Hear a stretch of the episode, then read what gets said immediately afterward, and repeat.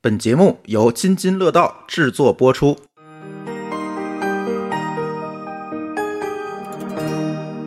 各位听友，大家好啊！这是我们津津乐道五周年的特别节目。呃，哎呀，跟上次搞四周年一样啊，大伙儿又开了茶茶话啊，不对，跟三周年一样开茶话会。四周年是我跟舒淇聊那个播客这个蓝海市场是嗯吧？对，没人了对，哎，这次那个什么啊，哎，疫情过去了吧，大伙儿都凑一块儿了啊。今天有几位哎我不能说疫情过去了，只不过呢，对吧？人人还是比较多的，对吧？缓解了，对，缓解了，缓解了，缓解了啊！那个这次跟我们录音的同学们比较多啊，一个人一个人介绍啊，呃，舒淇，大家好，嘴里还有吃东西呢。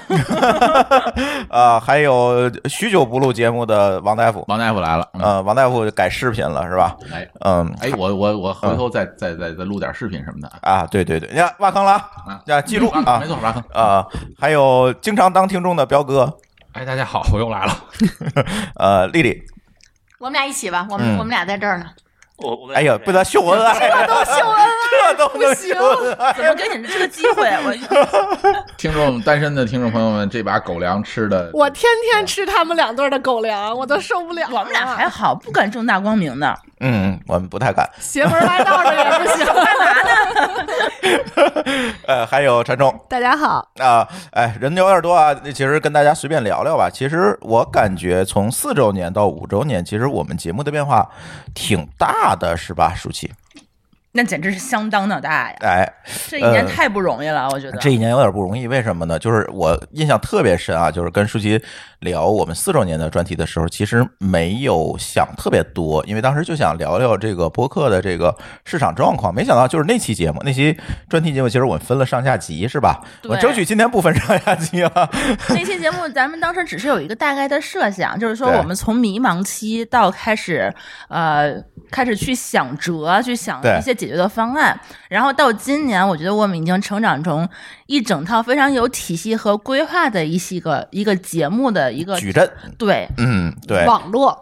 是的，嗯，而且越大来越宇宙还了是小宇宙？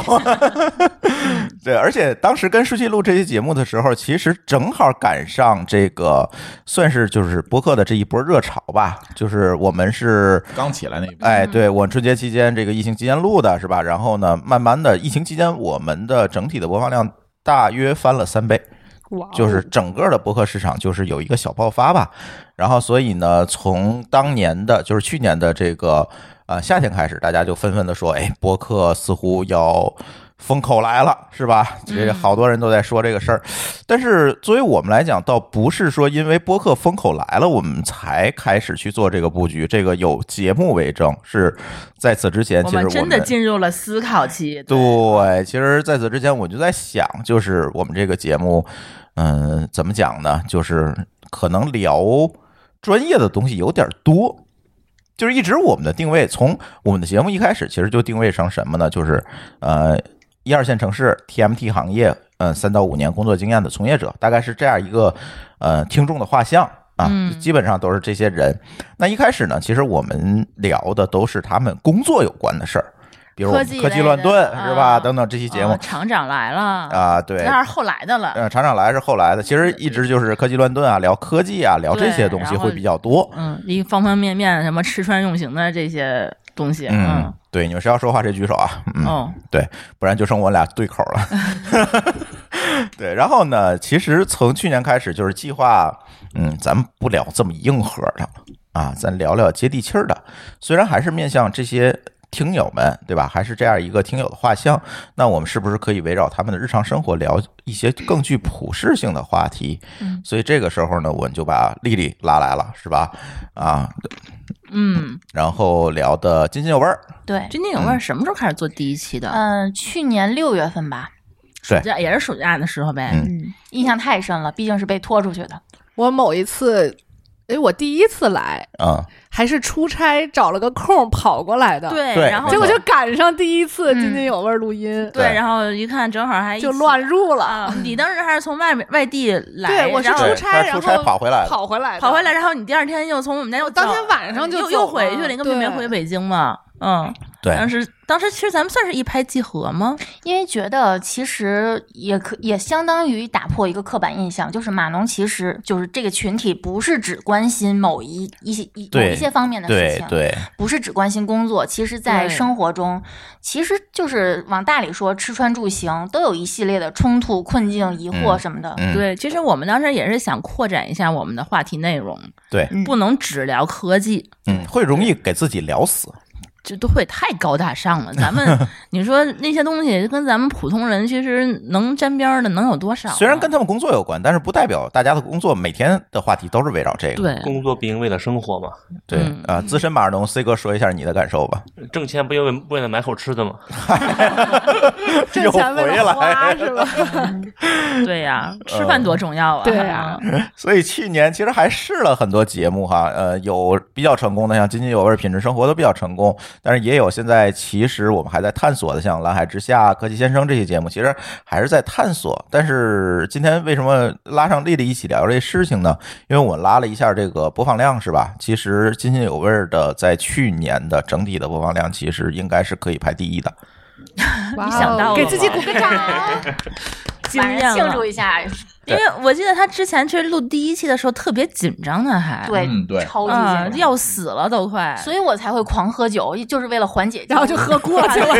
对，然后有一期就没录成。根本就没录嗯成第一期，哎呦，写提纲当时写了得有起码一三期，录了一期就不行了。啊，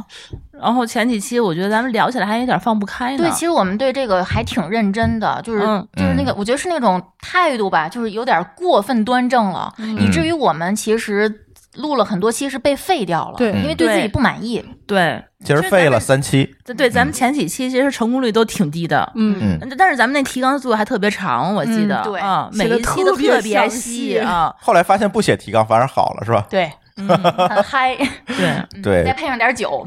对，就必须要配酒。对我们这个节目就是要以这个基调嗯延续下去。所以你反思过你为什么突然就成功了呢？你反思过吗？我已经被定义为成功人士了吗？你都是我们津津乐道，简直是 top one 的节目分类了。你是为什么来录播客呢？是为了挣钱吗？我是为了聊给自己聊爽，哦，因为我我聊到吃的时候就会进入另一个人格，嗯，就其实，在津之前在津津乐道，你能聊的话题也不是特别多。就局限于我的工作那个人设。嗯那就是说你聊爽就属于成功了呗。至少对自己来说应该是成功的。对，其实他是在这感，情他是在这所以个，容易受到共鸣。对，他是在这个专业领，就这个领域里是非常专业的，就就是很长很长时间的积累的。对达成一个小目标的成功人士，对，毕竟是半专业的，不不用那半专业，对就他跟我的工作其实还是有一些千丝万缕的联系。对，正好能够就是说，又从科学的角度，又从有意义的角度，对好玩的角而度且去这也聊符吃，合津津乐道整体的一个基调。嗯嗯，对，就是津津乐道一直以来基调就是我们不板着，嗯，就是有啥说啥，咱们不要搞什么知识付费，对，是吧？咱也不要把格儿拉得太高啊，我们就是。呃那天还在那天我还在说这个事情，就是我津津乐道从一开始到现在，我们对自己定位的其实就是一个娱乐产品，而不是一个知识产品。嗯，嗯，我对觉得，嗯，按我理解来说的话，应该是一个，呃，把各行各业专业人士拉过来，嗯用说人的话的方式讲讲自己专业。哎，入对个门儿，哎，或者是长个姿势。对，但是你想看更深的，你自己看书去哎，啊。这我们还是一个陪陪伴性的节目，关键还是说人 话，哎，对，还是得说人话。呃，彪哥作为资深听友， 呃，你觉得在这一年中，对你的对津津乐道感受有什么？呃，其实我对没怎么听， 啊，暴露了，下突然就要交作业了，没个草稿，你说 突然被 Q，哎 他的收获多明显，瘦了二十斤了已经。哎，对呀、哎，这个确实是你们因为都看不见，就我们几个能知道。嗯天我哪，我我要好就是好好长时间没见彪哥了，然后今天一进门哎，我说这谁呀？差点没认出差点来没认出来，我哦说不对呀， ，Kiki 也没认出来。彪哥对，连我们 家猫都没认出来。多听我们节目啊，减肥。这是受脱相了吗？ 倒不至于脱相啊是这样的，就是今天为什么找彪哥过来？我觉得有一点是啊，我得跟彪哥取取经，他为什么能瘦这么多？第二一个就是丽丽的这个方法到底有多有效？我要验这个亲眼见证一下。我们对这吧期是丽丽软文儿是吧？一会儿结账啊， 你给我对吧？ 你只能肉偿了，一会儿开始做饭去。 嗯，但是我确实是从今年一月一号开始，在丽丽的指导下，到现在四月十一号，瘦了二十斤了，二十几斤，个月呀、三个月，三个三月多一点点对。他中间病过一段时间，那关键是彪哥的基数其实并不大，从他的身高来讲，嗯，对对，对他主要基数不就主要大是，你他要是五百斤瘦二十斤，那是另外一回事儿，是吧？你就你享受你的过程吗？其实过程对于我来说好像没有什么困难，而且甚至解决了我背疼的问题。就是大家伏案工作的时候都会有，嗯，做了一天下来背很疼，但是经过了一些训练之后，发现背疼缓解了很多。嗯，哎呀，这个更应该学向向彪哥学习学习。我现在也背疼，不是你为什么要向他学？我我们俩就在你跟前 儿，对呀， 不不不不，这个啊 你还有二手是吗？不是我的意思是说向彪哥学习。要拉够五个人，学习这个力的人这免个方单。嗯，是，就像刚才 C 哥说的一样，就是呃确实在这一年当中，节目做了一些改变，但是其实一直没有脱离我们的始始初心吧，嗯可以算是初心，就是我们说说人话，跟大家聊聊天儿，说说人话。而且我们节目可能到现在也是唯一一个在，哎，其实我这个词儿特别不想用，就是顶流播客，好多人现在管咱们叫顶流播客。谁说的？哎 呀，各种媒啊，体头是吧部？头啊呃，啊算得上头部吗？我觉得我们算得上是脖子这个位置的吧。嗯，算胸口以下肚脐眼儿吧，啊，但不重要。其实这我么低呀为什么我我说这件事情不重要？你顶顶流也好，头部也好，问题是在于播客的听众才有多少，嗯，对吧？我想获得更多的流量，我写公众号不好吗？嗯，我搞抖音、搞 B 站不好吗？没错我明确的知道那个获取流量的效率肯定会更高，因为它的受众高，对受众变现多也，快，对，所以嗯商业不，化也咱齐先全不要讲博客谁是头部谁是顶流，没有意义。就就我们而言，就是我们跟几个有台比吧，但是大家都差大差不差的一些有台比，可能我们唯一一个是啊。没几个全职的 这个博 客，为什么没几个全职？那天其实我在这个极客上也说过这个事情。我是希望我们每一位的主播和嘉宾都会都能够在自己的领域里面不断的成长和精进，这个时候你才会有越来越多可以输出的靠谱的内容出来，而不是每天坐在这儿咱们开了麦就聊，那迟早会给自己聊干。嗯， 同 啊意。对，所以这个其实我觉得可能在未来的这些年里面，我觉得可能也会贯彻下去。对，所以这个呢，可能是我们唯一一个跟其他的有台不太一样的一个地方，因为我觉得知识的输出还是要靠足够多的输入积累对啊，你才能够输出。对，不要干聊啊。所以呢，这一点上呢，我觉得可能还是要贯彻始终吧，在今年。对，然后呢，而且今年特别有意思，就是第一个呢，呃，流量涨了。啊，呃，涨了大概四五倍吧，全年看上去涨了四五倍。从 CDN 这个费用就能看出来。对对对，我每月费付的 CDN 费用我就快疯了，因为大家知道咱那个博客呢跟其他可能不太一样，有的博客主要流量在喜马拉雅啊、荔枝啊这种平台，那咱们的流量呢主要就是自己分发，就是在所谓的泛用性博客客户端或者叫通用性博客客户端，比如说什么苹果博客啊、小宇宙啊。啊，等等这些平台上，Pocket Cast 啊，等等这些平台上分发多，而这些平台都依赖于我们自己托管这个音频服务，然后为了提高大家的这个下载的这个质量呢，我们又用了 CDN 的服务，就是你在全球各地你都能下载很快，但是这个费用是非常非常高的，所以就导致我们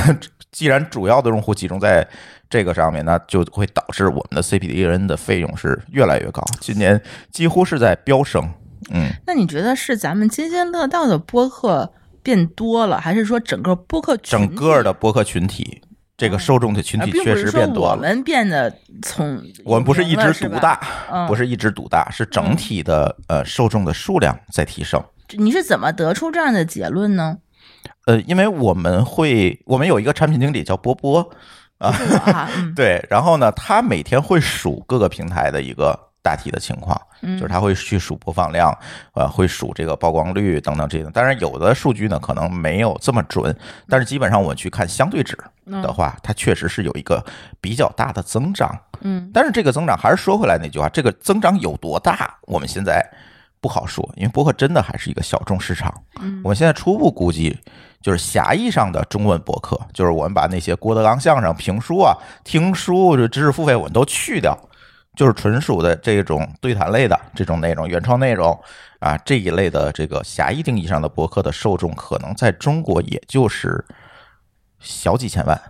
小几千万，对，有那么你多吗？那你比我想象的还要多一些。呃，我所谓的是嗯就是听至少听过一次的，哦，啊嗯所以你定义用户是嗯他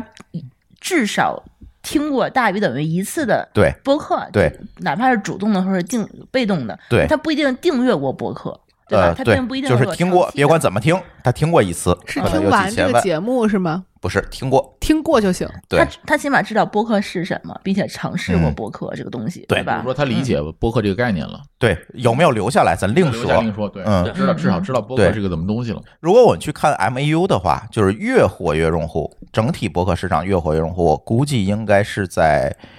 应该不超过两千万。哦，那你比我估算的还要高一些。你估计算多少？我呃上次估算是大概三到五百万左右，呃，应该今年是有一些增长。那嗯小两千万其实也是全平台，你是觉得？呃，我对吧说的是全平台全，全中文圈儿，呃，全中文、我全平台，就是包括这些所谓国内的这些封闭平台都算在里面，嗯嗯可能两千万以内。嗯差不多，但是这个数据我要声明啊，不权威，是我们自己数出来的。嗯，你是怎么拍的脑门呢？有没有给我们一些呃，没拍脑门儿，就是挨个儿数的，真的是挨个儿各数个的。平台？对那怎么估算出的这个活跃用户？因为我会把头部的所谓的头部的这些博客的数量集中在一起，每天会数他们的增量、嗯啊，然后我们去用增量再乘以，我因为我们相信百分之八十流量会集中在百分之二十的博客里面，对吧？嗯我们再乘以一个系数，大概能够估算出来一个月活跃用户数量。嗯嗯， ，OK，可是有很多人他会订阅多档博客呀。对我们指的就是每月至少听过一次博客，别管听谁的。订阅订订阅数的话，它可以除一下，因为之前其实你们是不是做过一场那个调研报告？对嗯大概知道每个人订阅比。对，我们和波客公社一起做过一个调研报告，因为啊通过调研报告，我们抓取了音波里面的数据，因为音波现在大概占了中文播客市场在泛用性分发上百分之三十左右的流量哦，啊，这个相对值我们就可以拉出来看。这个比较准确了也。对，那就是数头部，然后再用系数进行排除。呃，用系数和那个重复率去排充啊。啊，OK 对，这大概我们知道一个人会订几档播客。哦，明白。对，因哎为一个人订阅播客的数量其实不是特别多，我们现在看平均起来也就是五到十档，不会超过十档。那就是说，从统计学上来说，这个数基本上在数量级上是对没什么出入的。在数量级上呃应该是，不知道，我只能说现在来看，我相信它没有问题。嗯嗯，对嗯，但那统计上来说应该是这样的。对，但是这个这个，嗯咱不能说咱是权威是吧？因为有很多的这个博客，他要去拿投资啊什么的。你说说少了这事儿，你不就得罪人了吗？这 只能代表我们自己是吧？这是我们自己数出来，有可能我们数的不准，嗯，有可能我们数的不准，这只是我们拍脑门儿的。所以说音波这个东西。呃是不是也是一个全新的在这个播客领域的这么一个统计的一个方法和工具啊？对，音波这个事儿挺有意思的，是吧？嗯其实这也是我们去年做的比较重要的一件事情之一。嗯呃，其实很多人都在问我，哎，音波跟津津乐道到底什么关系？你们为什么共用一个产品经理？ 对，其实是这样，就是去年老袁波波公社老袁找到我说，要不要那个我们去做一个平台，技术平台来帮助这些博客来解决他们的分发问题。我觉得啊，老袁听了咱们那期三周年的节目，嗯，他肯定听了对吧？他听了那期节目之后嗯四，啊周年，呃呃，四周年那期节目，咱们当时是不是在节我不太记得那节目里留过什么，但是咱们肯定是留了一些数据的一些计算的方法嗯和一些我们统计的一些自己的数据，嗯对吧？嗯他肯定就是觉得可能你的这个数据，嗯，对他来讲的话，可能会有一些方法论的一个比较好的一个呃。一一呃一个方法，嗯可以用于所有全平台上的所有的节目。可以用来复制。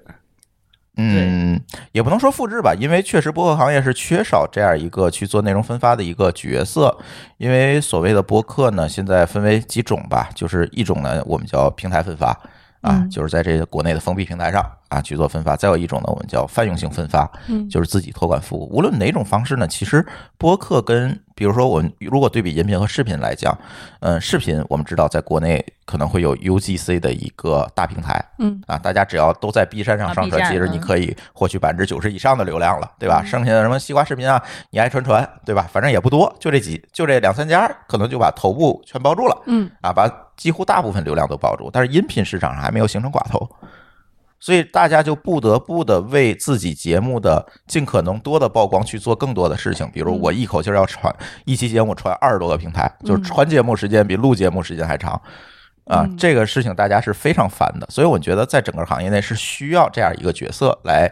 分发节目，甚至是制定分发的标准，因为二 SS 这个标准有一点老了。而且用接口去分发的话，它可能也不太适合，可能会抓不全啊，各种格式问题这一类，咱就不说技术问题了，会有一些问题。所以音波其实做了这么一件事儿，那这件事情本身呢，算是津津乐道的一个技术输出，所谓的我们出力是吧？然后老袁出钱，其实就是之前咱们用咱们那套的方法，然后去 去复做了制一个，其实工具就是对吧嗯把津津乐道的分发系统复制了一个多用户版本，就是音波嗯啊，对，是做了这么一件事情。但是这个事儿其实跟津津乐道没有任何关系，嗯，对我们还是希望做一些平台啊对，类因的一为些统计工具。对对，因为津津乐道还是希望说尽可能的去独立的去运营，而不是说嗯我回头。啊，做内容跟做对工具我不一能样又嘛嗯当裁判员又当运动员是吧？这事儿就不靠谱了。所以音波这块儿还主要在老袁那边，就是国博客公社在运营。嗯而不是在我这边来运营。对，是这样一个情况。所以今年通过音波的统计也好，通过我们自己的统计也好，确实播客市场有一个增长，但是这个增长意味着什么，我不知道。嗯，为什么你还会不知道呢？你觉得它不一定是好是坏是吗？对，你觉得它有负负的一面吗？因为播客行业每隔三五年都会来一次风口每所谓年的都风会有口一次风口吧，我觉得啊，没有三五年，就是上期我们聊那个博客蓝海市场，我们说过那个播客的分代，你记得吗？呃呃，第一代博，客反驳啊、糖蒜等等，我们做了一个分代。嗯，但实际上呢，现在有可能说出现了第五代博客，是吧？就是我们现在说的对津津乐，道，嗯津津乐道应该不算吧？就是今年冒出来的很多博客，像什么文化有限啊、那个歪播音史啊、嗯那不类是似于今这年的，人种。家去年就有了，但是是今年爆发出来的嘛，被更多的啊人是去关注的嘛，这我个是就姑且算作今年的，就是啊这个阶段沈老师爆们的播发客的们，嗯，哎，嗯对，算对是沈老师像沈老师博客等等这些，算是今年爆发一些博客。但是呃问题是在于说，我们会发现今年所谓爆发出来的博客的话题，相对来讲，你们作为听众肯定知道是吧？就话题相对来讲比较窄，嗯对，太窄了，没错而且非常随意。嗯，随意，然后比较窄，可能都是偏社科人文的居多。更多是感受类的，就是说标题看起来很吸引人，但听完之后发现，也没啥。嗯，完全是个人感受。嗯情嗯绪输出。嗯，丽丽多说，你听得多，对我我咱也不怕得罪有台是吧？呃，咱也不是说希望 diss 人家，是这在于这我不算看这整算个提意见，或者说算是呃对聊一下我陈述事实，我对觉得听过比较是多之后的感受，就是比感觉比较浅，嗯大家更多可能涉及的面儿更广了，但是更浅了。嗯没有很多能让我一直听下去，甚至往回追他以前往期节目的。欲嗯，望这是了非常明显的一个感觉。嗯，我不知道我们听友也有没有这种感觉，可以给我留言啊。这反正也是我的感觉，就是我们曾经前段时间我们做了一个播客推荐的一个公众号的栏目，嗯然后这个播客推荐慢慢的就就不太推了，就嗯停掉了，也是因为我实在不是摘不懒出了来，是对，是真摘摘不不出来了。出来，真摘不出来。也许我的标准太高了啊，这我也觉得有不可是能。我觉得嗯不是你标准高，也有可能是我们被你带带的的是都吧很高，惯这坏太了会嗯 太会夸人了，你这个，呃，是有是有这种，就是很多新博客听起来呢很有趣儿，呃也很有意思，很有想法，但是往往我觉得它的后劲就比较乏力，就是它没有办法连续的输出。这嗯里有可能是我刚才说这原因，就是它本身可能是一个媒体从业者，嗯，对吧？它可能更依赖于我请更多的嘉嗯宾。来支撑我的这个节目，我自己的输出可能是比较有效。我可以，我是一个善于提问、善于嗯发现问题的人，但是我可能不是一个善于自我输出的一个人。这个时候，可能对嘉宾的依赖程度就会变高。但是行业里面的嘉宾也好，或者怎么样也好，可能很少能够通过这个渠道去发声，嗯，这也是一个问题。是，因为我听过的几档播客里面，虽然请到的这个行业的那个呃从业人员了，但嗯是因为他的表达方法和表达形式可能更适用于文字或其他方式，嗯呃，他对语言的表达可能会差一些，所以嗯就听起来就很怪，像采访啊或者什么的这种性质。这个可能也跟主播。播的引导有关系，就是他是以一个采访性的这这种一问一答这种形它式嗯设去定，了一个框架，他设定了一个框架，嗯可能就会有这个问题。对，嗯，说到这，我想到一个通病，有太多的播客节目呢，听起来像讲课，哎，对，让人觉得、呃嗯单口有单口的这念种逐字特稿别的多，感觉，而且嗯念的还不是很顺。就是单口的节这种节目特别多。 还特紧啊张、呃是吧？不是单口的，确实有好多他讲话听起来就不是日常说话的这种这种方腔式。调嗯啊啊，对对会对很对对慢对，啊什么的，但是就是会觉得很平淡，听着听着就走神儿了那种。这个不光在博客领域，嗯在 vlog 或那个什么视频其实也有这个问题非常多这种。啊对，也非常多。嗯对，所以回到博客，呃就是刚才我们也提到了，我们想获得更多的流量，我们想把这事儿做大。其实做视频、写公众号都挺好。为什么我选择不这么去做？是因为我们觉得音频的这种内容形式是一个筛选手段。对，是因为你把节目听完，能够认同我们的观点，进而订阅我的节目，这是有一个非常长的转化路径的。而这个长的转化路径，在流量思维下，可能是一个弊端。但是如果在社群思维下，有可能它是一个好处，嗯，因为我通过这种内容形式筛选了理解我们或者是愿意跟我们去做沟通、做交流、认认可我们价值观的这些人。我觉得这些核心的听友、铁杆的听友、订阅我们节目的这些听友，才是我们的基本盘。我不希望录期节目后面就一堆乱七八糟的内容，这个与节目无关的评论也好，乱引申的评论、抬杠的也好，我不希望有这些东西。嗯，对，所以音频内容其实我觉得我们选择音频内容主要的一个原因，是因为音频内容是天然的带有筛选属性的，视频可以跳着看，公众号可以翻着看，但是音频没有这个办法，没有这个渠道。嗯，他要么就完整收听，要么就弃听了。对，嗯，所以说他其实他对一个主播或者一个节目的这个喜好，其实是非常两极分化的。对，嗯，要么就是要不你就不听了。对，要么就弃更了、取嗯关了。其实我们也会做嘛，一些没有意义的东西我们就不再听了，哪怕你订阅过，你也不会再听了。嗯，但是你要是喜欢它的话呢，你可能确实你会每一天可能会有一个小时或者两个小时的时间会沉浸在我们这期节目的主播的氛围里面。对，老袁说一句话特别好，他那个比喻我觉得非常符合现在播客的一个实际，就是听一期播客跟看一场电影的投入和付出其实应该是差不多的嗯，看一场电影的投入大概是五十块钱吧，啊，不是，是时间和精力上的投时入。间成本、啊。对，两哎个呦，半要是一小时啊人听我节目就花五十块钱，那我现在发达了， 我， 就不用考虑 CDN 的费用了。嗯，我就是觉得他要沉浸在里面，但是他这种沉浸跟电影的沉浸又不太一样，嗯，对啊，你电影的话，你黑了灯，别人都不说话，关了手机，你就、眼前就只有一个屏幕。嗯，但是你听播客的那种，还是一个陪伴场景，啊，对嗯你这是一个一个怎么说呢？你就算你说闭屏的一个就其他的一个场景，然后只用耳朵去听这个播客，其实还是差别很大的。嗯我觉得可以换一个方式去类比，虽然类比本身就是有问题的一个方法啊。嗯嗯，我觉得就像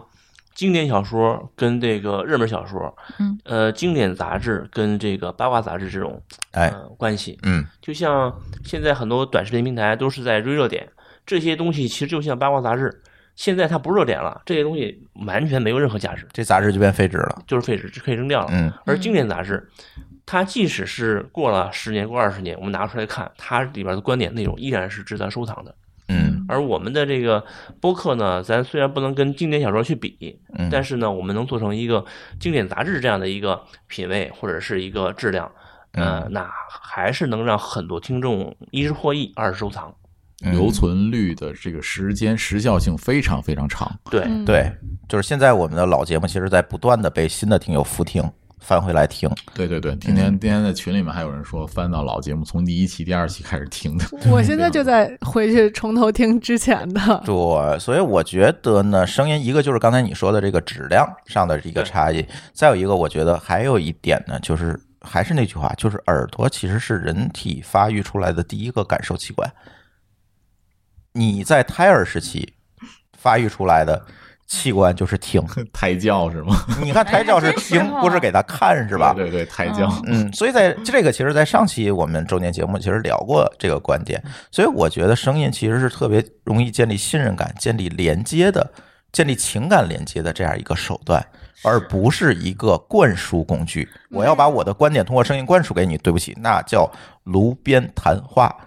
是吧？那罗斯福当年干的啊，那不是这个，就之前就有一个听友在群里头，我忘了是谁跟我说过，就是他听了我的节目，听了四周年、呃五周年了吧，那么长时间，他知道我们家所有的，就是在节目里说的嗯很多大事儿、小事儿，这些事情，他可能会比我身边的朋友和我的同事，他更了解我。已经拼凑了一个鲜活的人了。对，嗯对，就他会觉得就是说我一直陪他陪了这么久，嗯他就是他就是有些听友会对主播的那种天然的那种亲近感和信任感，这是在这一段时间内给我一个特别特别大的一个冲击。哪怕我们可能从来没有见过面，对哪怕可能我们其实刚刚加过好友，我并没有跟他对过任何话，我们朋友圈可能根本就谁也没有给谁点过赞，连点赞之交都不算。但是我会觉得他对我的那种信任，和对我那那种就是对我表达出来的那种那种感觉，就是让我觉得有时候会很震惊。就是说，我们播客的嗯力量就是这里，嗯，对，所以我觉得声音这个渠道，大家一定要先搞清楚。比如说，有我们的听友想做一档节目，我觉得你在做播客之前，首先要有几个设定你要明白。第一，播客不是一个快速增长的工具，如果你想快速增长，对，对不起，出出门左转是抖音。小这对吧太小众了，嗯对吧？对第二，它是一个建立情感连接的工具，对而不是一个灌输的工具。它不是得到哈， 嗯，对，或者是说更高大上的啊，知知乎乎付诸费位嗯等等这些东西，它不是这种，它更多的是通过声音的这个渠道建立长期的情感连接跟嗯你的听友，这是博客的最大的价值。啊，其实这么这么看的话，其实就是在没有互联网那个年代，广播其实就是这样，嗯对对，其实就是替代了当年真的广播的是这代样理一当个。年广播我，现在一想的话，我就是我的青春期都是那些电台主播陪我的没错儿。嗯比如像天津台、欧阳啊这啊，种对对对对嗯对，广播电台，嗯，利群啊什李么的，群，对嗯对对，嗯，对，那现在最大的陪伴者不就是郭德纲了 吗？天天对陪睡的人是吧？啊大个中国，对，确实是这样，就是。当年我们可能还遇到过这个广播的黄金年代，就是我们熟知的一些这个主持人，是吧？刚才嗯你们说到的这些，包括像我们那个年代，也有很多的这个广播的主持人，是吧？嗯王姐， 什 么？王姐，啊，王亥呢？ 童主任呢？还有你们啊，也有很多，但是呢，慢慢的广播。嗯，就示威了。到到了今天呢，其实播客是取代了广播当年的这样一个角色。对我我的呃外省那个，我那天那天问他，就是你听广播吗？他说广播是啥？嗯我说收音机啊。他说我们家都没有收音机。嗯，我说你手机上没有？他说我 iPhone 没有收音机。然后我在我说你上车上公上上你爸车上总会听收音机吧？我说他说我爸上车就有 QQ 音乐，啊现在的那个就是啊，在 QQ 音乐也可以听到津津乐道啊。就现在新出的好多那些新款的车，它已经进去没有办法收听广播调频了。对他把天线都拆了， 嗯，就像比如说像特斯拉，你进听去不了广播对吧？它没有这个设备了，嗯 他上它去进就去是的就一个大屏。触屏，里边是那个网络节目。嗯，好吧，全都是网络的了。对，对所以说现在他们买特斯拉听不了广播。但是这个情况其实特别有趣。如果我们对比特斯拉，那对特斯拉对表的其实就是北美市场，对吧？对嗯，对对，最顶流的技术，对，嗯呃，上期节目其实咱聊过，就是北美市场为什么这个播客做的会比较好。其实播客对于北美的这些行业和受众来讲，其实只是传统无线电广播的一次技术升级。嗯，是的，对嗯，没包括特斯拉形式为什么的这改么变干，是因为那些广播节目在 Podcast 里都都有。有，对，都可以能搜听到到。了，是吧？对，嗯但是在中国其实不是这样一个东西，嗯，其实是大家这些主播们这些年当中创造出来的一个新概念和草新根形式革命，是一个草根革命。在国外不是，在国外人有几万个广播电台，只不过人家技术升级把它传到了互联网上，变成了播客，嗯是一个技术升级。但是在中国变成了一个全新的内容形式，这个是有很大区别。所以大家说中国播客市场成长慢，为什么我们不会像北美成长这么快？其实这个是一个主要原因。对，而且今年我们会看到有很多的平台做了一些努力，比如像我们，呃，去年我们节目发出来就被推荐的，就是我们那个周年节目发出来的那一天，其实是它内测首发的日子就被推荐了，就是小宇宙。然后小宇宙，嗯哦，对，他们那个也是去年这个时候上线的，跟我们那期节目差不多，同期上线的内测，嗯对，然后呢，小宇宙在今年这一年确实对中文播客市场带来了一个引领的作用。对小宇宙绝对是这一年中文播客市场一朵非常鲜艳的一个一个旗帜，我觉对得它代表了这一整个时，就是这一年时代的一个变革，我觉得。对，我是觉得在过去的一年当中，因为我没有做那个科技乱炖的年终盘点节目，如果要做这档节目的话，如果我们要选出两个年度应用的话，第一个我选小宇宙，第二个我会选飞书。呃，飞书它其实是一个企业级的一个内控那个。那内企部业流程的对一个对沟对通工具，但小宇宙它其实代表着这个行业，代表了一个行业，对它对为什么会出现这个小宇宙？他们有人说过吗？呃，说过，但是我觉得大家的想法都是比较模糊的，嗯啊，也很难说我总结，就是说我们在现在这个时间，就刚过去一年的时间，我们也很难去复盘这件事情。嗯我们只能从客观的来看，小宇宙确实引领了中文博客市场的一个成长，在这一年当中，嗯对，但引领归引领是吧？但是呢，我们也要提及小宇宙，其实在这一年的发展过程中，也带来了一些问题和挑战。嗯，对吧有的时候就是说这个行业发展的呃到一定节那个程度了，那么嗯它出现了小宇宙这样现象级的应用，嗯，但这个时候一旦这个因为市场行业还不成熟，对它也那在试。这个行行业不成熟，但是又在大规模爆发的嗯期间，它所现有的市场的呃这个产品，它能否跟上这个行业的成长，其实它也是一个问号的。嗯，对，所以我必须要问小宇宙资深用户，据说有几千小时收听时间的丽丽同学，嗯小宇宙现在首页推荐的节目你都听吗？嗯，大部分都听，嗯，但是新星榜会挑着看看他们往期的内容，嗯，如果整体的不调性不太符合我的那个喜好的话，我可能会跳着听，跳着倍速嗯听、听一下，嗯然后不会直接关注，嗯因为现在新兴的播客越来越多了，你直接关注的话，取关都来不及。嗯但是上推荐榜的，嗯、我可能可能我确实会挨个儿听一遍，然后也会把评论全都点一遍。嗯，你觉得怎么样？这一年你听过来，你觉得有一些变化或者有一些不变的东西吗？就感觉显经常经常上推荐的一直是那些，嗯嗯，但是我我我的感觉有点水，就是前几期它刚嗯越刚越来越开始出现推荐的时候，我不知道他们的推就推荐标准到底是什么，就他嗯，我那也个不知，就手腕上就听那个那个节目的质量，嗯还有内容，还有评论和互动，就完全他觉得不是在那个水平该被推荐的节目。有的时候我嗯看推荐的是真的是这个播放量和互动量都很高，嗯但是有的时候我看到上推荐的，它其实是这个播几放量乎。就没有。对嗯嗯感觉应该是人工，就希望这嗯这样的内容更吸、更更让让更多的人去听到，嗯嗯，嗯，有有这样这样一种感觉，，对，他们是人工推荐，他们嗯不是算法推荐。嗯嗯对我得到的一些消息是这样子的，就是小宇宙在这一年当中，其实它推荐的标准是有一些变化的。嗯一开始呢，他可能推荐的更多就是那些所谓的社科人文类的嗯内容会大居众多。话题是吧？，对那一度呢，有很多听友跟我反馈，我不用小宇宙。为什么不用小宇宙？是因为小宇宙首首页推的所有东西都不是我想看的，嗯。嗯，就是基本上是一个排除榜，而不是对，一个虽然推荐我榜是一。个文科生，但嗯也不是很切我的喜好。对，嗯，但是后太人文嗯了，太人文了，嗯真的。反正也许我我们我水平不够、啊，感觉我都似乎都能感觉到他们的推荐的编辑是，嗯是一个他的画像是什对么？对对对，对吧？呃，就明显那个编辑可能就是豆瓣儿出来的， 类似这么吧，说好吗？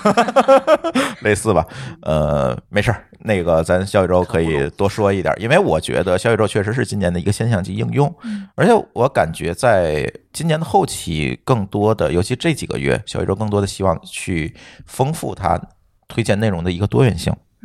但是在丰富的过程中，你就会发现问题了，因为当年这个社科人文类的内容推荐的过多，导致了大家觉得这一类的内容才叫博客。嗯，然后他只要推一些调性跟他之前推荐不符的内容，你会发现那个收听量就会奇低。而且好像一些新就是新兴的例，就是播客，嗯，会他们也会去根据这个小宇宙推荐的这个机制去调整自己的对，这这个叫真的面向小宇宙的节目对优化。对对嗯、我就是每认识一他个们会新把做节目播做客成的这个调性的，对，他每认识一个新做播客的人，上来就会问我：“你知道怎么才能上小宇宙的推荐吗？嗯我嗯我录什么样的节目才能被推荐呢？”嗯。嗯都是渴望获得流量的人。是啊，其实连我也研究过，就是我该怎么写 show note，怎么写标题才有可能被推荐上。但是你研究的很好啊，就是津津有味，每一期节目都被推荐了。 嗯，有点儿有人问我你是不是给他们钱了？我说没有，我真嗯对，没有其。实我们津津乐道能够上首页的节目其实非常非常少。，对，主节目的话，就除了津津有味儿，我觉得可能也就那么两三个、三四个、嗯，对，上过。看来小编爱吃，对我们一开始就是津津有味儿前出前五期，每期必上首页儿，我们当时就想说这一定是个吃货。你不是吃货，你们小宇宙的用户肯定就喜欢听吃的，你才会给人推荐这个。我不得不这么怀疑。嗯嗯，对，所以后来就是出现了这种我们觉得啊就是小宇宙在早期的这个推荐风格的单一化，带来了博客内容的一个内卷，对，就是大家都在面向他们编辑的喜好来做节目。好像他们定了一个标准一样。对，就是这个才叫博客对啊，这个之外它就不叫博客。嗯，逼得大家去录这样更越来越多这样的节目类型。对，或者或者叫这样才叫好的播客，嗯，反而成了他们去定义这个推。荐极好。对，对，其实这里是有一些问题的。啊，所以它现在这几个月可我发现会逐步的做改变，但是之前的留下来的这个用户哦习惯其实也是很难转化的，很难嗯就转是变的。我觉得他这种标准其实已经筛选出了符合这种标准的听众。对，嗯，这这个就非常非常尴尬这件事情。这但这种方法，我觉得对他们的运营来讲，其实不是一个特别好的一个方法，包呃括，包括对这个用户来讲，更当然不也不是特别好的一个方法。就但是你要考虑这个问题，就是我为什么特别理解他们？金文吐槽我为什么特别理解他们，是因为他团队的资源其实是非常有限的。对，人挺少的。如果我在资源有限的情况下呢，想要快速的去把一件事情做起来，我自然是要收敛才可以。对，之对前我记得津津乐道就是他们曾经设计过一款播客客户端，就是要把那个其他那个 RSS 都收嗯录进来，然后根据你收听的节目去推荐你的兴趣爱好所匹配的那些节目节目。但是做那个算法推荐的时候。其实咱们这个还挺简单的啊，就是打嗯标签儿做算法。当时咱们设计那套东西，我觉得已经特别复杂，已经就是几乎不太好写那个算法了。嗯但是基于小宇宙他们现在的那种团队的体量来讲，我是觉得它人工推荐其实是比算法那种推荐效率更高。嗯效率会更高、更精准一明些白。嗯，。对对，这也是一个不得不的选择。而且它其实是基于当前他们用户的那种人群画像，其实是一个最高效的这么一个最最就是覆盖最广的这么一个一个推荐的内容。对，因为他们的用户都是从极客来的种子用户，那极客就是这个调性。嗯，对，现在现在后来慢慢的发展到小宇宙跟极客其实是两波不同的人，就还好了，对对对对，但是一开始确实是这样，嗯。嗯，但是你看，如果要是算法推荐，其实也是有相应的问题，也不一定会比人工推荐去会更好一些。是的，嗯，比如说对利用算法的漏洞之类的，也不会是有，就是呃，嗯我我的意思是说，就是说，如果你单纯的使用算法推荐的话，那嗯可能有的人就会利用算法的漏洞，比如说关键词啊啊这种东西来来来上手上推荐榜嘛，不也是一一样的吗？ SU、ASO E 这些，哎，对对对对对，就全出来了，嗯，就对是就是算法，我是现在抱着两重不同的，就是就是去看它，就是因为之前咱聊过信息茧房这么一件事儿，就是算法，你总会需要去刷到你自己去想听的东西和你想看的东西，你自己感兴趣的东西的话，你可能只是一个非常片面的一个狭隘的这么一个方向，所以说你越听，你越会陷入自己的信息茧房里面。嗯反而的话呢，其实说我非常感谢小宇宙的这种人工推荐，让我理解到大部分我们目标的用户其实他们在听什么，嗯让我其实我自己会跳脱出我们所在的局限，我们并不是只是去录津津乐道，我们并不只是录科技，对录对乱对炖，对我们也开始加入了一些大众所喜爱的一些普遍普普世性的话话题，题，对，嗯、包括这也我是们小宇宙给我们的一个非常好的一个对一启个发反，思，我对觉得，嗯嗯，对。然后，而且今年啊，除了小宇宙以外，各个平台啊也是都想在播客这个领域分一杯羹，所以今年也诞生了无数的这个播客客户端，啊，比如说像皮艇啊，呃，什么的皮艇，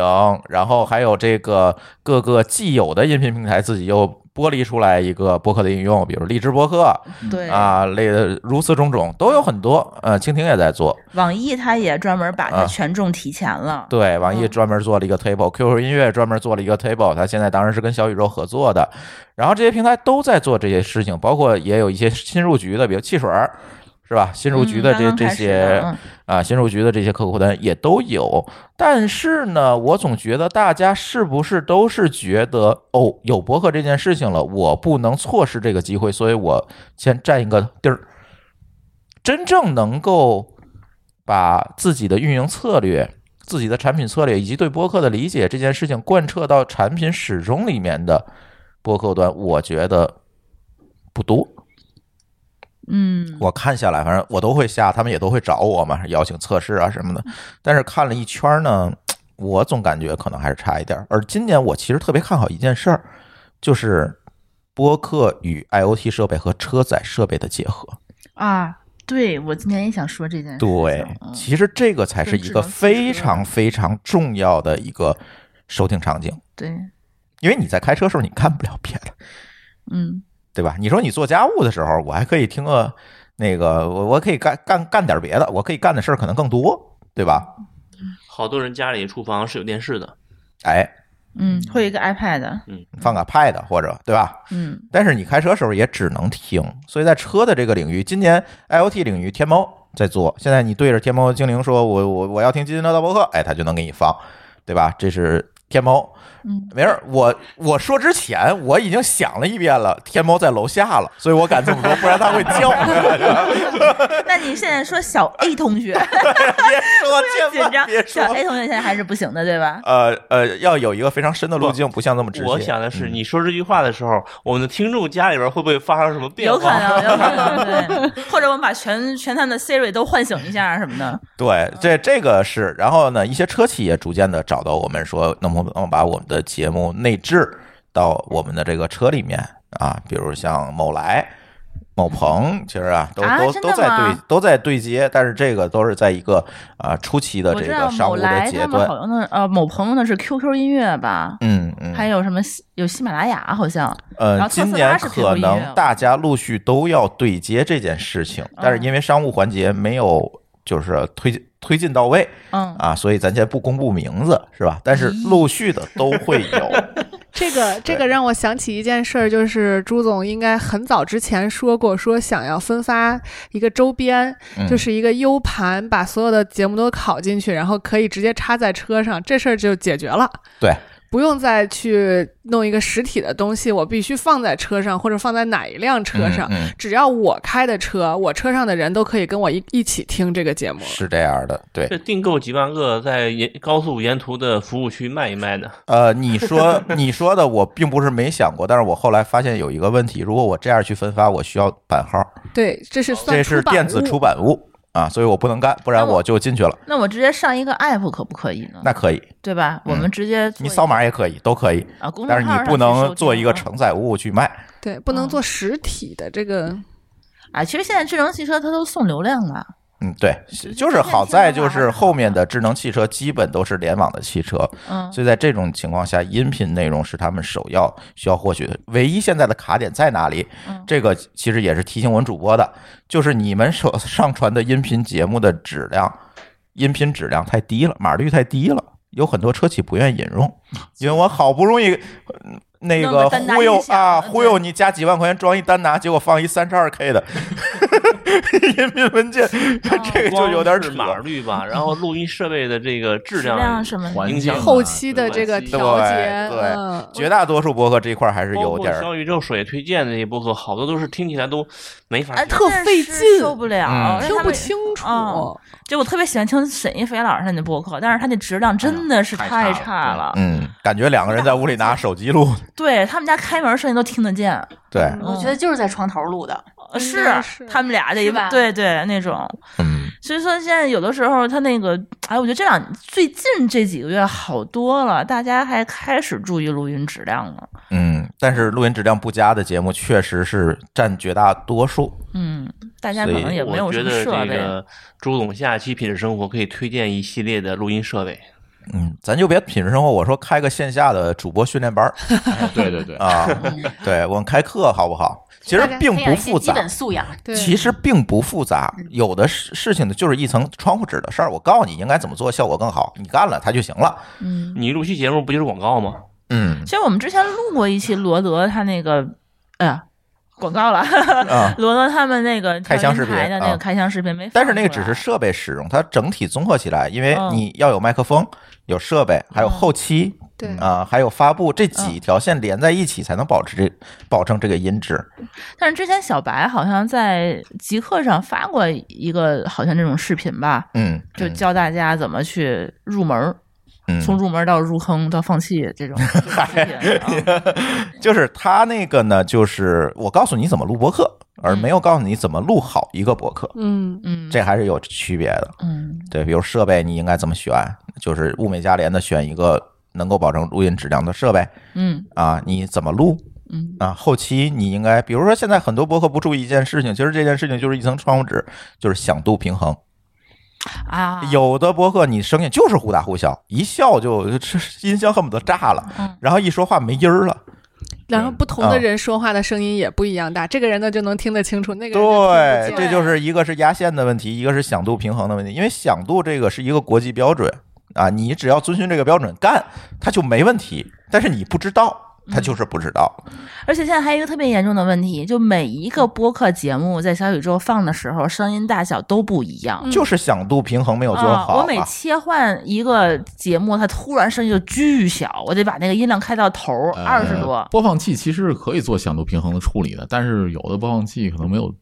嗯，没有这个功能。呃，就不是，它是这样，就是播放器能做的那是要啊音量平衡、呃电平平电衡、平平衡，对响度平衡是一个心理单位，哦就是它要看你一段时间内的音乐电平，然后去跟音量的电平，然后去给你去做平均。它这个是一个比较复杂算法。如果他想做这件事情，小宇宙就要把所有的音频文件缓存下来，在它的服务器上做一遍那处就理得有播放协，议了，对，然后嗯播放它服务器上的音频，它才能达成这件事情。但是这样又构成了一个违规嗯没对，错，啊，又违反了这个授权的这个嗯，成本也太高了吧？对嗯成本也高了，那有的 CDN 费用就他付吧啊。 有的时候开车的时候，你嗯听着播客，然后你开着导航，它那播客声音如果巨小的时候，你就得把那声音摇到头儿，嗯然后你导航的声音就巨大，对，你就对我这就个是你车的问题。我车是单拿音响，不跟是这样的，我的车是这样的，那个呃，两个声道是两个两个那个声音通道的，播客的声音通道和导航的声音通道是走两个的，可以单就独可以单独调节音量。哦，我知道有一些，比如说像某鹏的那个车，它那个导航声音是从头枕后面的那个喇叭放出来的，然后音乐和播客是从就是里头那个那个音啊响，里头我放出那来的。个是音声音通道是，就是它的那个主嗯车机里面它有声音通道是可以单独调啊节有的是可以的，嗯对对。对那我们车可能还是太早对，太你们车它就比如它时对间太长了，是对，所以我觉得就是这一块儿呢，各位主播可以，如果有主播听我们节目，可以去研究研究对你相不要关为的了这个让我技术弃标坑一个志节目，没错没错啊，。不难不难，就是一层窗户纸的事儿。回头我们是不是搞训练班儿、培训班儿？而且而且，我觉得就是我理解，我也搜过相关的事嗯相关的内容，我觉得好像不需要特别特别专业的设备，哎不需要，真的不需特别专业的设备，嗯对，嗯，就后期和前期的处理稍微平衡一点就可以了。对，没错。其实你们这次，呃我觉得包括公公社为了大家能够摆脱设备的这个这个束缚，其实还做了很多功课呢。对，其实跟设很多的这个设备厂商去做了合作，然后做录音棚，做了很多的事情对。我觉得对，播客公社为了就是降低这个门槛儿，真的是投其入实干了好好多事儿好事 情。对，大家很多人可能不知道，嗯播客公社在北京是有录音间的，对，而且这个可以录免费用。对，是免费向大家开放的。嗯你想来，你就是叫上人，你预约一下，跟大家说一只要声。时间合适就可以去 录。对，而且他那个设备都是顶级的罗德的麦克风和调怎么音约台呢？找谁呢？播客公社加微信公众号，就是你就搜公众微信公众号“博客公社”就可以了啊，嗯就可以了。里头有联系方式。对，嗯，然后我也会把这个联系方式放在 show note 里吧。嗯如果当然，接着这期节目聊的不是这个播客行播客主播啊，咱聊的还是这个播客行业啊。嗯，呃，说回来，我觉得这些平台对整个播客的了解和理解呢，还是有一些不是非常的全面，那只能是这么说，因为本身播客这市场也确实太小了，很多的数据样本啊，很多的这个决策依据确实也不好拿。但是呢，大家也是今年本着先有坑没个坑先挖先挖一厨子是吧？那在这在在这个精神指导之下呢，反正我们现在看到的这些头部的互联网公司都在搞播客。都在搞播客，那 BAT 也好，这个拼多多它也出了个播客，呃，拼多啊呃飞书呃，不是你说的是，咱分为两部分，一部分是自己做博客的，一部分是自己做博客客户端的。啊啊啊啊！你是说客户端的是吧？对啊，咱先说做博客客户端的啊，就是你能叫上名儿的头部的企业都在搞，是都在就搞。音频啊亲近的企业，呃，阿里、腾讯啊，百度、字节，阿里是啊啥？阿里天猫上面呃，在。精啊，天猫精灵可以直接对，然后百度自己做了一个随声嗯，啊，然后呢，这腾讯是 QQ 音乐 QQ 音乐啊，腾讯是现在腾讯更有意思，它内部的几个项目都在做博客，微信听书、QQ 音乐，还有酷我音乐好啊，哦都在做博客他们，互他相还们在竞争嗯赛马，因为这是腾讯的，哎说不定哪个就出来了。哎对，嗯腾讯是这样，然后呢，字节也在做一个这个博客的应用，哦，对，它还有啊内测，这它是说是什么给主播用做做的工具？嗯，你对上，传节目，你可以为你的节目评音质嗯对，打分儿，然后可能怎么可以可以优化，啊好像可以，然后快手做的皮艇，嗯，皮艇，啊，如此种种吧，反正大家都想在这里分一杯羹，但是呢，呃，我还是觉得市场还是有点小吧。嗯，可以理解，你们都在进场，但是呢，我希望这些平台的进场的姿势稍微优雅一点，是不是？嗯，嗯，对，不要割现成的韭菜，我觉得应该我们多给韭菜浇水，让韭菜快速嗨，不是，我先觉把得是猪喂肥。一般韭菜是浇粪，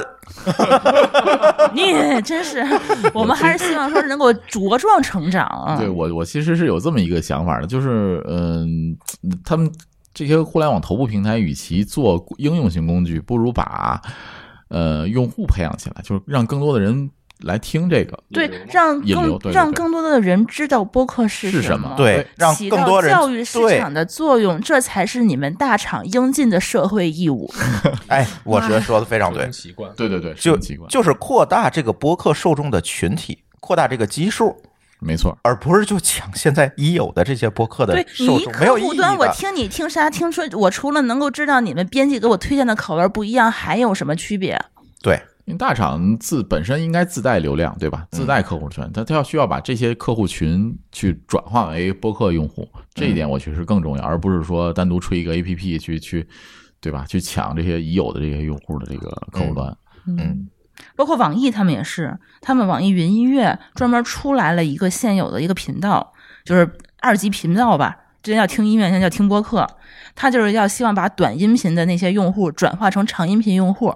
就还是在他们的这批用户里头来回狗收，就是割割筛选分层嘛，啊，对，实际上在特定环境下，所有人群的收听时间是有限的。嗯，当你这个用户和那个用户他。不同的用户来说的话，它可能口味不一样，但是对同一个用户来说，它特定环境、特定时间，它只能收听一种节一一个节目，你不可能同时收听两个节目。嗯，嗯，所以我觉得平台，因为它有足够大的流量，它应该起到这个扩大播客用户基数的这样一个作用，这是它该做的事儿。而且这样做恐怕效率也是最高的，对，对嗯吧？而不是现在在抢这个既有的这些用户也好，主播也好，就是我们这些主播都快被烦死了，天天就是各种合作。你说你给试钱试也这个行，吧，试那个 APP。对啊，你给钱也行，不给钱，你说天天让我这个传那个传，我我真当当你们的 QA 了， 我真没功夫，我真是成你坤儿，我这都专门在那个苹果这个手机上装了一个那测试的应用，就是都是各种测试，太 flag 那个。这没有办法。我说，我觉得大家还是找好方法论吧。而且呢，我觉得大家的这个啊、呃在版权的处理上，这些吃相啊，我觉得也稍微留意留意吧。因为咱不点名了，某些平台对这个节目的版权的授权条款确实过于苛刻了。我只要被你的平台抓取，或者我只要在你的平台上传，我就放弃了所有对作品的权利。那我凭什么给你？你要给我钱行，你要说你买我节目， 那我还得考虑考虑。那我还找个价高的呢， 对，对吧？你什么都也不给，然后告诉我所有权利要让渡于你，我凭什么呀？嗯，而且往往这个东西都是挑钩就能过那种，他也不明确的告诉你。嗯我觉得博客就是博客主不那个这个上传平台的时候也得看看这些协议。无数次的在播客的这个行业会上在说这个事情，但是怎么办呢？就是某些平台它占据的就是一个相对比较大的流量，嗯，你说你传还是不传？嗯啊，明白明白然后你自己做分发呢，又存在一些这样那样的技术门槛儿。理解，啊因为这个我也知道，这个有些人听喜马拉雅，然后在喜马拉雅上听过某些这个嗯没有版权的作品的这个东西，然后出了版权问题了，大家都扯皮，这是很大的一个问题。喜马拉雅是你说的啊，哎，我不是那个，没 关系。啊、那他是东木老师啊，大家记住。记呃住这个声音，然后说完内容，咱可以说说大家最关心的商业化，就是哎，你们挣着钱了吗？这每个人都在问我啊，你们挣着钱了吗？怎么可能想什么呢？呃，挣着点小钱儿，今年确实还是挣着点小钱儿，但是你说挣大钱，那不可能。够你 CDN 费用了吗？呃，CDN 费用肯定是够了，哦，那就行，啊那就对可以对可以打平，不用搭墙了，终啊于。就不不不用搭钱了。但是这个情况持续多久，或者是明年能不能继续挣到钱呢？不知道。毕竟这个播放量上来了是吧？CDN 是费用又在涨，对，就是商业化，大家每个人都在讨论播客应当怎样商业化，因为大家如果默认播客今天是个风口，那下一个话题一定就是播客的商业化。啊，怎么赚钱？但是呢，这里就有就出现了很有趣儿的小现象，就是播客赚钱。我们简单的来讲，分为两种哈。第一种就是啊、做广告带货，带货啊，做广告带货有吗？有，有做的好的吗？也有做的很好的，但是这个时候你会发现，音频节目的时长窗口就是这么长。如果你的节目里面全部的用来带货，那长此以往就没人去听你的节目了一听是带货节目，马上取取关，啊！嗯而且对还有一个问题，也不是马上取关，就是你听了没有意思，啊跳过了对，就跳过了但。是刚才说那事嘛，太水了，慢慢就不听了。对嗯还有一个问题就是你在息屏状态下听到了，我也很难立刻就去买，它不像抖音什么的，我现在就就转是。化瓶颈比对，较大啊我，我可能立刻点了，我就能买了。这路个径太长了。对它没有办法说我做到瞬时的转化，头脑一热，嗯，嗯，对，对，但是我是我觉得你们说这都是其次的，最重要的是我们怎么来衡量这个音频内容的窗口价值的问题。就是在这一分钟之内，我所表达的东西，它的价值就是带五块钱的货嘛。嗯，嗯，没错没错。因为对于播客节目来讲，这个时间窗口是非常珍贵的，因为它是建立在我们刚才说的情感连接和信任感之上的。对，嗯，那你在这一分钟里，如果带了一个他毫不关心的货，那实际上是在消耗这个连接，在消耗这个情感。对，这个成本其实是蛮高的。我想到了一个，嗯，不知道算正面还是算反面的例子，这是郭德纲当年代言的藏秘排油，这个这个品牌，你说被他塑造的多好，嗯， 但是死得太早了。对，就是类似吧。郭德纲其实还好，人家带货也不是说我说段相声在里面带，现在等于是郭德纲说说了一段相声，然后这相声的前十分钟说的是藏秘排油，嗯，对吧？嗯甚至是整段相声都是藏藏秘排油，这里就会有问题。嗯，甚至说啊，如果我们去弄一期节目讲藏秘排油为什么能排油也行，他往往讲的是藏秘排油今天特价九十九，然后说了一百遍，啊，对，这才是问题，对吧？所以这是一种带货的形式，我是觉得可能会有天花板，嗯 可能会有天花板，不一定说的对啊。再有一种呢，可能就是也是比较常见的一种模式吧，就是所谓的品牌播客啊。我找这企业，就是刚才那个书记说这个，我找这企业，来来来，我帮你做做档节目冠名啊，啊，不是还冠名哎不，是，嗯，嗯，专门为这个企业定推制广吧对，定根据制他推的广需求定制他的推广方向和内容。对我帮你定制一档播客节目、播客栏目，就是一系列，比如说一年有多少期啊？你做这个，这个呢，我倒是觉得这可能是一个播客商业化更好的一个方向，因为我们知道播客更那个，刚才我说它最大优点是建立情感连接、建立信任感、建立这个更接地气儿的沟通形式，对吧？但是有很多品牌播客今年。我也听了好多，基本每个品牌播客出来我都听，但是我觉得，哎呀，我不想得罪人，你们说吧。咱不说了，你那说哪个说的好吧？你就说人有多少品牌开始在这上面做品牌播客了？有很多嗯，我只能说有很多，咱就不点名儿，因为一点名儿得罪人了，对吧？但是呢，我总觉得有一部分的品牌隔阂其实并没有真正的去发挥出来播客的这样一个传播特点来做品牌博客，更多的成做成了企业内刊，嗯做成了宣讲， ，PPT 的那种啊，感觉，做成了这个爹味儿很重的这个灌输说教，那没有意义啊，那就相当于是一个读报节目，我把企业内刊读一遍就好了，它真没有真正的跟你的受众跟不特定的人群建立这个情感的连接和，或者是达成你品牌的某种诉求。并没有做成这件事情，它所谓的叫品牌播客，但是我觉得把这四个字儿翻过来就叫企业内刊，只不过变成有声版的了。啊有声版的企业内刊。对，很多博客都做成这样了。对，这样听起来非常无趣，对非常非常无趣。嗯，这个感觉就是只考虑了企业或者是品牌需要什么，并没有考虑听众需要什么。，没错儿，因为他觉得甲方是爸爸嘛，他给钱嘛嗯 对我给你做节目嘛。但是其实他并没有想我如何把这个节目变得让人爱听，真正的能够让企业达到品牌的传播的嗯传播嗯这样一个作用，他并没有对，没有做到。这是很多品牌博客今年我们看到涌现出来很多品牌博客面临的一个非常普遍性的问题。我觉得品牌博客做的最好的品牌博客是不让人知道这是品牌博客，嗯， 对，但是现在往往大家都要举手说，我给谁谁谁做了一个品牌博客，也没问题。但感是觉一是听就是内刊，感觉像是给乙方 PR，而不是给甲方对做做宣传，对那种感觉，嗯，对，所以今年商业化，我觉得还是那句话，博客市场真的没有多大，大家可以考虑商业化，可以，但是呢，这么小市场，大家就注意一下动作吧。我觉得有的时候做的有做的好的，我不否认，但是很多同学可能尝试的有一些盲目。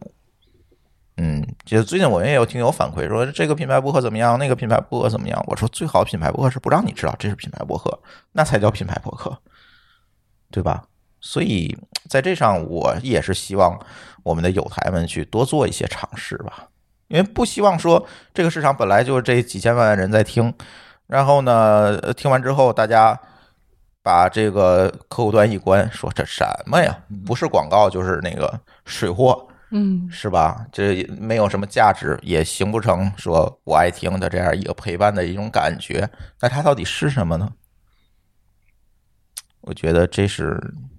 今年的我的一个感，在商业化上的一个感受吧。嗯，大家还要试，我觉得这各种尝试都没有问题。但是往往尝试的时候，是不是那天某高老师说的一句话，我特别赞同，就是你做内容不要太穷，嗯，或者是太穷的人，太穷的人没法做内容，是在于你可能就奔着我怎么养活我这公司这十几位员工啊，嗯养活我我这一屋子人去做，那这个时候一定会动作变形，那必定会变成一个结果导向的事儿。对啊，我把单先签了，先签回来，怎么做咱再说。是吧？甚至说，哎，签回来，反正客户也不懂这是什么，反正这几期音频我给交了就完了，反正钱我收到手了。那最终损害的其实是整个播客行业的商业价值，嗯，而不是你自己的。你自己的可能，哎，我现在发现很多做品牌播客的这个，嗯，朋友们就是很难续约，只做一年。第二年呢，就会有一个情况，要不然，嗯，广告主觉得这事儿没效果，撤了；要不然就是广告主觉得，嗯，这件事情很有效果，我自己做，我独立出来自己做好不好？嗯对吧？就是因为你作为一个制作结构，你并不能够给人家提供什么不可替代的价值。我就教你怎么录音嘛， 那我们办个培训班就好了嘛，对，关键还录的啊不是很好， 有 的，好不好再说吧。嗯，对吧？就就是这样一个情况，所以希望大家在尝试的过程中不要动作变形，不要结果导向，是不是考虑一下这个整个行业的商业价值的迭代？这个是不是中文播客圈特有的一些现象？那国际上，你放到全世界上来看，欧美这边的播客圈，他们是会有什么方法？嗯，还是那句话，北美的市场是比较成熟的，对，就是所以因为在常这规个情况下呢，多数的企业会有自己的企业博客，而这些企业博客基本都是公司内部的，也有委托制作的，但是很多是公司内部的 PR 部门自己搞的。嗯，而且因为它节目足够多，就是这个样儿打的足够多，大家也大概知道这样一个企业博客应该是怎样一个模式。但中文市场呢，它存在一个大量的信息不对称的情况。大家只知道哦，有品牌博客这个东西，但是在海外怎么做的？怎么做才能吸引人？怎么做才能起到这个品牌渗透的目的？大家是不知道的，所以往往在这个时候就被施加了各种没有意义的定义，或者不对的定义。我们可以讲，嗯，这里就出现问题，说我给你做一个品牌博客，但是具体品牌博客是什么不知道。就感觉更像是很多。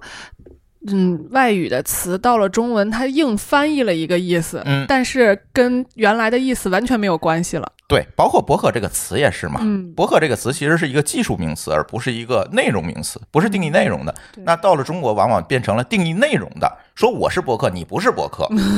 对吧？那天我举一个例子，说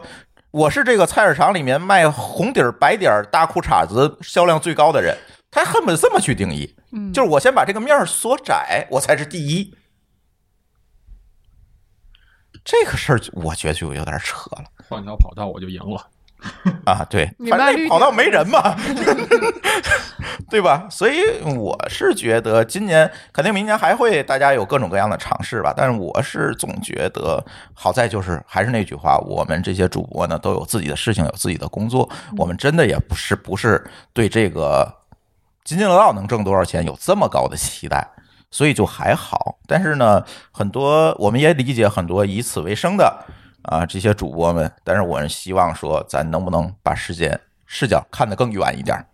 对吧？把整个行业咱先做起来，而不是先做一个非常狭义化的定义，甚至说内卷化的定义，嗯，对吧？或者是误导市场对博客的一些品牌上的一些认知，我觉得这个确实不太好。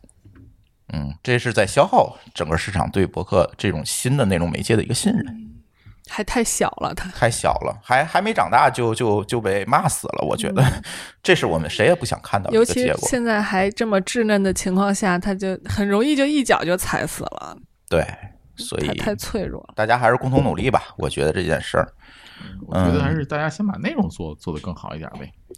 呃，还是那句话，博客核心本质它就是内容。对呀、就是所以所有的播客主都应该先想想自己做什么更好，做出嗯来哎的东西大家更喜欢。对，所以再考虑商哎，业啊今年津津乐道就做了很多新内容，是吧？对对对，呃，我们今年可能会更加的接地气儿。嗯，做了几档新内容哈。第一档节目呢叫《叫卖图》，这个预告片大家也应该听到了。这档节目呢，其实是我们和两个友台《生活漫游指南》和《侃爷茶馆》一起联合制作的一档节目。这档节目其实是在讲天津文化，我们可以把天津的各种各样的老板啊、神人都叫来啊，聊聊天津事儿、天津人、天津事儿。这也是其实从津津乐道成立第一天，大家就在说，你们是一天津节目，为什么不聊天津呢？对吧？那好吧，我们就拿出来。为什么选这个两个友台我们一起做？第一个，我们想尝试一下友台之间的这种深度合作，行不行？啊，很多人说我要做个 MCN，是吧？但是这种松散连接，我觉得不太适合当下的一个博客市场，因为现在当下的博客市场还是需要更多的高质量的内容。对，所以这种紧密的连接、联合制作形这种形式能不能行得通，我们就要试一下。对，第二个呢，其实也是大家会比较互补啊。大家如果听叫卖图的预告片儿也知道，这几位主播呢，嗯、个人经历啊，面向的人群等等是比较互补的，所以我们希望去试一试。包括我们这次也跟那个呃很多的天津园区啊等等机构啊，我们去做了一些合作，一起去推这档节目。而这档节目是应该是当下中文播客市场唯一一个线上和线下联动的播客节目。哦，就是在广播也能听得到了吗？不是，哦啊你广播不是还是线上吗？不是不是，因为他是要呃介绍天津很多就是大家不为人知的故事，因为其实在天津店里能听到。在店里能听到。哦是的，你明白吗？就有天鬼故事吗？呃有也可能会有吧，嗯就鬼来上节目，对鬼来上节目的还是你约啊，我约不 来。对。那就是说我可以在这个地方听着他的故事，然后比如说喝喝着他的酒或者吃着他的东西，对，嗯其实是你能够知全道，方位立体式。对你喝的这杯酒，它到底有什么背后的故事？哇这个店它的有什么历史？它到底的创始人他经历了什么？嗯，就这些事情的话，我觉得就天津很多啊，就是天津人自己呃知道很多不错的东西，但他很少往外面去说。就是不嗯用老板一个一个跟别人说了。对，呃，他也不太会去宣传自己。内秀，嗯呃而他也不可能一个一个讲。嗯嗯，嗯，他可能对就是那种铁杆儿的这种消费群体才能了解的信息，其实现在就会广为人知了。对他桌子上可能有个二维码，你一扫就就能把老板的故事听一下。对，甚至有可能你在店里头就直接就在放嘛。嗯对对直接就在放。对嗯，所以这也是我觉得就是国外啊很多他那些店都会走的一些形式。嗯你去国外那些小门脸儿，他们一开门就在他的门上就会贴到贴着你的这个播客的订阅的节目的对对对嗯名字是什么，这个是一个新的尝试吧。就是唯一一个吧，像提头一个，咱们能叫唯一一个，头一个线下跟线上结合的这样一个播客节目。你仅限于天津吗？还是目前咱只能在天津打样，嗯，先对试用一下，先试一，一下。而且今呃今年我们可能也会跟天津几个园区，比如智慧山，嗯我们也达成了合作，就是跟他们的这个线下的活动来做结合。嗯。对所以说有想上来上节目的，你就来报名哈。对对对，嗯如果想上节目啊，可以来报名。然后大家如果想说出你听的这档故事节目，也可以搜索“叫卖图”三个字，在各个通用型的可播客客户端都可以订阅到。嗯对，第二档节目呢，其实是一个，哎，又回来了，又回到我们这个核心人群了，就是这些 IT 从业者啊，讲什么呢？讲程序员生活的一档节目。这个厉害了，我不讲代码，嗯，不讲这个代码应该怎么写，也不讲什么啊高大上的方法论，嗯我讲的是，哎，你怎么跟产品经理吵架？嗨这，些神秘的、 神秘的程序员们的日常生活，是吧？是要聊怎么选格子衫吗？啊，有这档，有这期 节目啊就是，格子山哪选个购指最好南。看啊？终于把马龙当人看了，啊，对，其实我们是希望把程序员的这个刻板印象去删除掉，对，然后呢，给大家讲程序员也是一群非常有意思的人，嗯，去讲他生活的方方面面啊，跟他有关的他喜欢的一些事情，把这个标签撕掉。哎，一定要把刻板印象这个标签撕掉，什么头秃、啊，格子衫死得早啊，有钱死得早，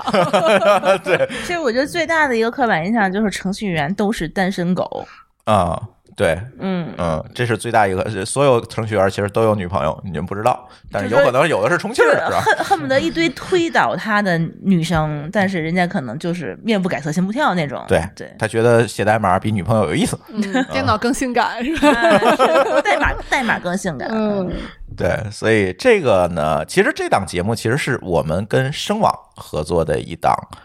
哎，品牌博客。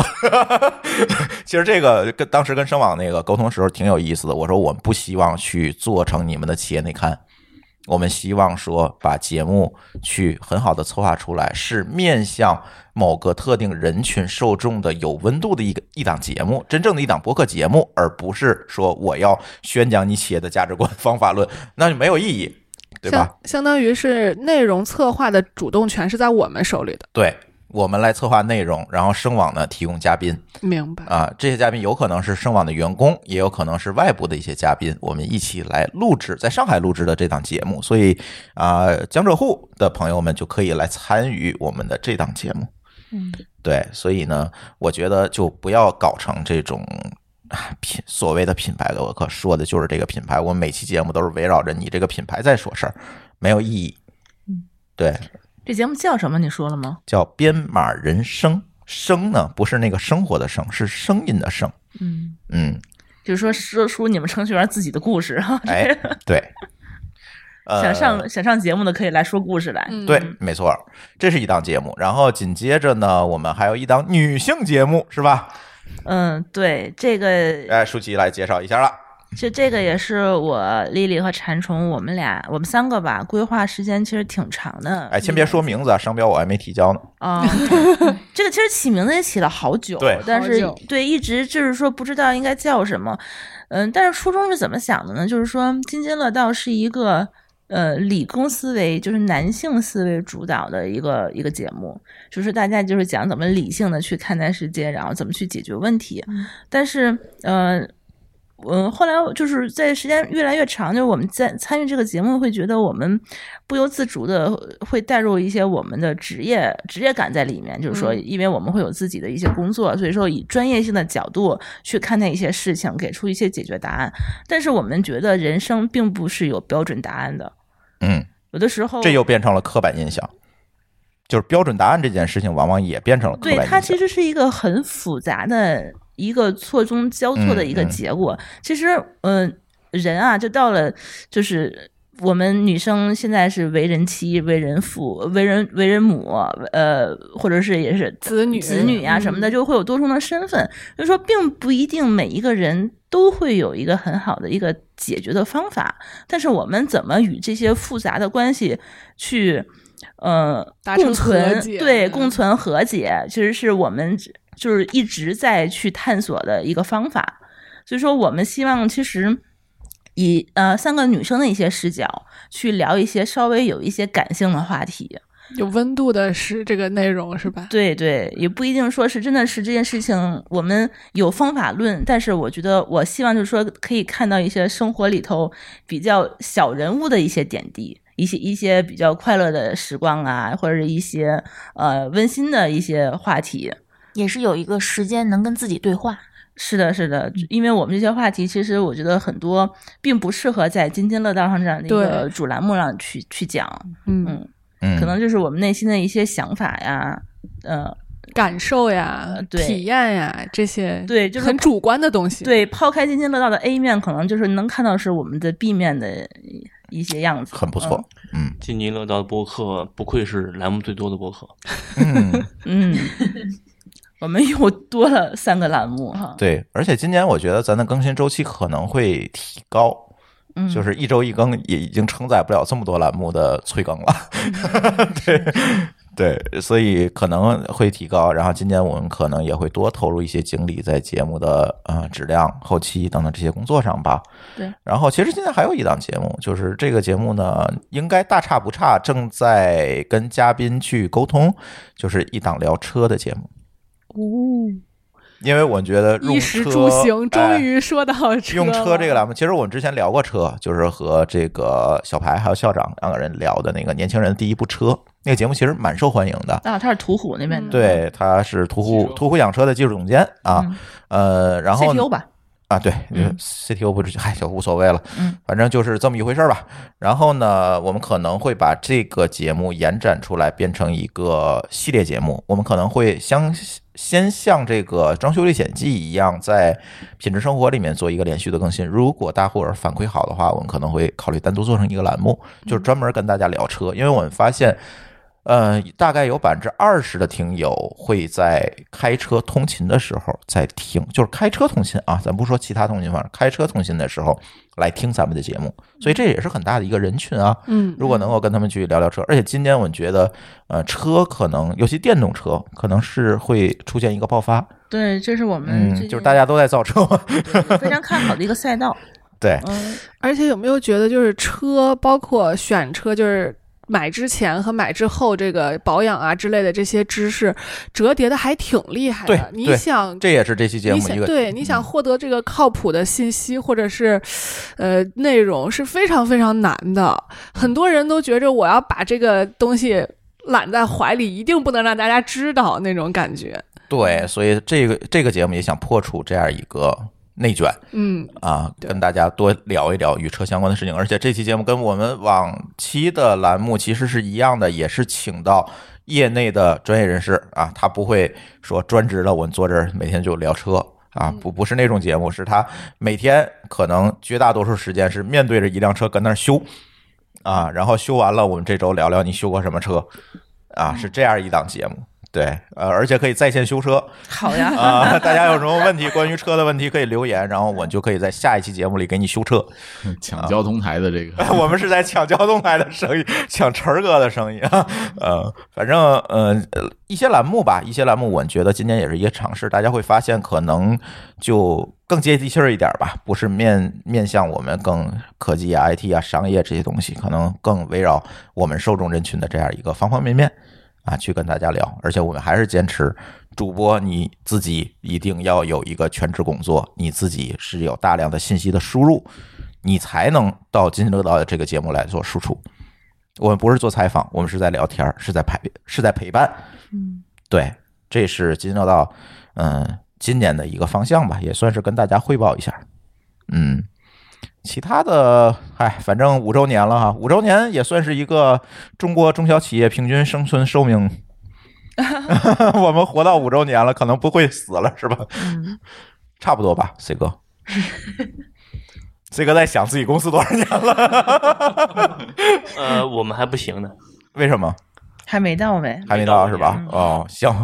呃，反正我们到五年了是吧？然后呢，呃，接下来的这些日子里面，我也希望津津乐道博客能够更多的用更多的形式，或者是更多的这个节目来陪伴大家吧。如果大家有任何的这个想法和意见呢，也可以在这期节目的后面给我们去留言，看看我们这个第六年津津乐道第六年